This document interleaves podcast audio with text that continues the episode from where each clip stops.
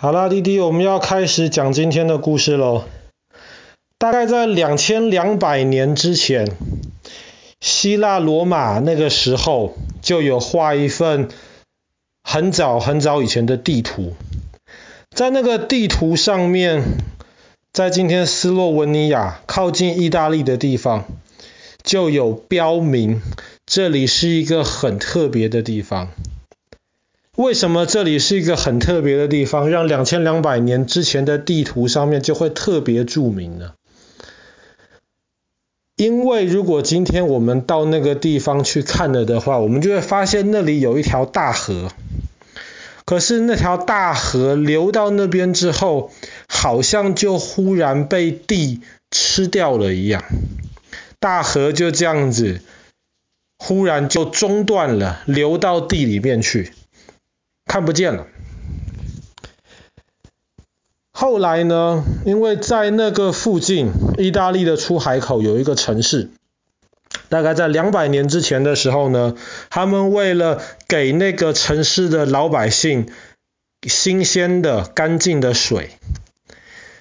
后来当时的科学家就说不行，我们要仔细的研究一下，为什么这条大河会在那边就不见了。然后在那个城市的地方，才又忽然流出了地面。在这个看不见的中间的这一段航道里面，这条河究竟发生了什么事情？他们要查清楚，他们才能够确定那条河流出来的水是不是干净可以喝的。所以后来他们那个时候就组成了一个探险队。探险队下到山洞里面去。其实，在那之前很久的一段时间，就有人到那个山洞的洞口去那边看一看，去那边探险。但是他们只是到了洞口没有多远，他们就不敢再走进去，因为他们发现那个山洞很深、很黑，而且非常的复杂。只是一直到两百多年前的时候，那个探险队才下去，希望能够真的走一走那个山洞，探险一下，顺便记录一下那条河到底经历发生了什么事情。当他们走进那条山洞里面的时候，一开始很宽，可是后来走一走就变窄了。可是当他们继续往下走，他们在地底下面看到了他们之前从来没有想象过的一个景象。那弟弟知道美国有大峡谷嘛？那爸爸去年跟哥哥讲故事的时候，应该也有提过美国科罗拉多州的大峡谷。大峡谷非常有名，大峡谷非常漂亮，而且它真的很大。可是呢，这群探险家他们在这个河谷中间，也不能说河谷，河洞。中间，他们就发现了大峡谷，在地底下面的大峡谷。在这个峡谷，当然没有美国科罗拉多州的大峡谷那么深，但是这个大峡谷也是很大的规模。然后那一条在地面上面看不见、消失了的河，就留在这个大峡谷的最底部。他们非常的震撼，从来没有想过在地底下面可以有这么大的洞，大到原来可以装到一一个像是大峡谷这样子的一个景色。当然，下面除了大峡谷之外，他们还发现了很多其他有意思的景色，比方说，他们发现地底下有游泳池。当然。不是哥哥去学游泳的那个游泳池啦，但是就是长得像游泳池的形状，四四方方的，然后中间有水。他们在地底下面发现了瀑布，他们还在地底下面发现了有一点像是梯田，当然中间不是田，而是水，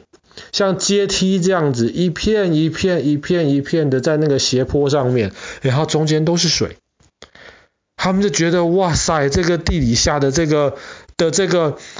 风景实在是太特别了。那么，因为这一块地方正好就是在今天所谓的克斯特区域，所以他们就把这个地底下面看到的这种奇景取名叫做克斯特地形。那么克斯特地形对我们而言其实不是很陌生呐。比方说在中国大陆好了，广西那一带、贵州那一带，特别是云南有一个很有名的石林，这就是典型的喀斯特地形。那么通常会让大家觉得很漂亮的这种地形呢，很多都是跟喀斯特有关的。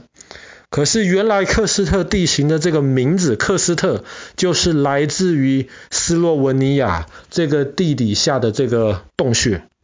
这个洞穴的名字就叫做科契扬洞穴。那么为什么克斯特地形会这么漂亮呢？因为克斯特地形不管是在地底下洞穴里面的，比方说我们之前可能有提过的，像那种钟乳石。好像从地底下面的天花板上面垂下来一根石头，或是所谓的石笋，地底下面的地板上面长出来像是一棵笋，或是像是一棵树这样子的一些呃景观，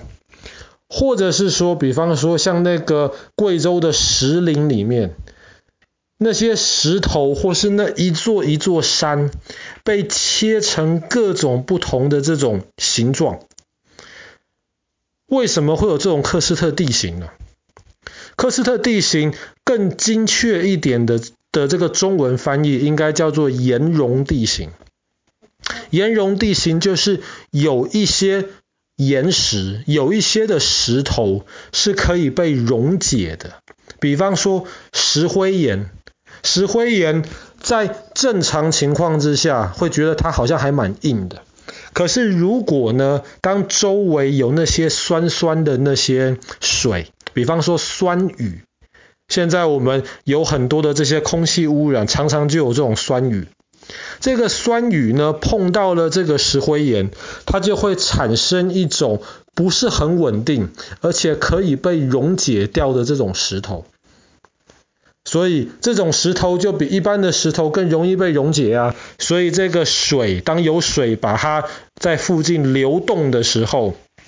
水就会把这种可溶解的石灰岩变成雕刻出来成这种不同类型的形状。但是因为这种可溶解的这个岩石它本身是很不稳定的，所以有时候水一直流、一直流、一直流的时候，它又会慢慢恢复成为这种。不能被溶解的这种样子，所以它就在这种可溶解跟不能溶解的这个状态中间，有时候就会切换自如啊。所以在这个时候，我们可能就看到本来那个地底下面的山洞天花板上面可能有一滴水，这个水其实里面就是溶解了石头的水。可是当这个水到天花板之后呢，它可能又会慢慢变成了不可以被溶解的状态，所以水就不见了，剩下来就是这个石头，然后这个石头就会从天花板慢慢的堆积越来越多，越来越多，越来越多，然后就是我们看到的从天花板上面长下来的这个钟乳石。那么在斯洛文尼亚的这个洞穴呢，一直到现在，都还是被认为是欧洲，甚至可以说放在全世界都是最大的地下洞穴之一。那么每年其实也吸引非常非常多人去参观呐。现在如果我们去参观的话呢，其实你可以从这个洞穴里面都铺好了非常好的那些步道，甚至在洞穴里面还有桥。让你可以从这个地底下的大峡谷的一边，能够安全的走到另一边去。但是，这个洞穴里面是规定不可以拍照，因为怕这些拍照的时候的那些光，可能会刺激或是伤害到在那个洞穴里面有很多都是有点怕光的这一些的生物。以及，其实现在有越来越多的这种环境污染，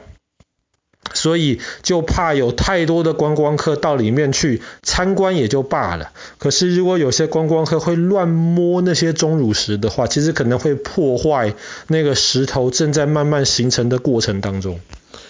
再加上要有这种喀斯特地形的话，一定要有足够的水。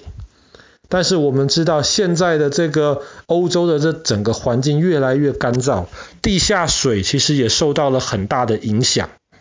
所以能不能够再继续的保持好这样子地底下的这种克斯特的地形，其实是一件越来越困难的事情。再加上因为我们人类不爱惜环境，我们常常把随便这种乱七八糟的这种东西都排到河里面去，有很多的河就变得很脏。所以，当这些很脏的河流到地底下面去的时候，其实这已经不可以叫做地下河了，这应该叫做下水沟。这些很脏的河，同样的也会破坏掉这些非常珍贵、花几百、几千万甚至几亿年才能形成的这种美丽的地形。所以，当我们知道有这样子的地方，一方面我们很想去参观。可是另一方面，我们也要注意，要能够保护这样子的地方，要能够维持它能够继续慢慢的这样子的生长，这样子以后，那滴滴的孩子或是滴滴的孙子也才能够有机会一起去参观这种美丽的地方。好啦，那么我们今天的故事就讲到这边。这个在斯洛文尼亚，然后以克斯特这个地方得名的这种克斯特地形。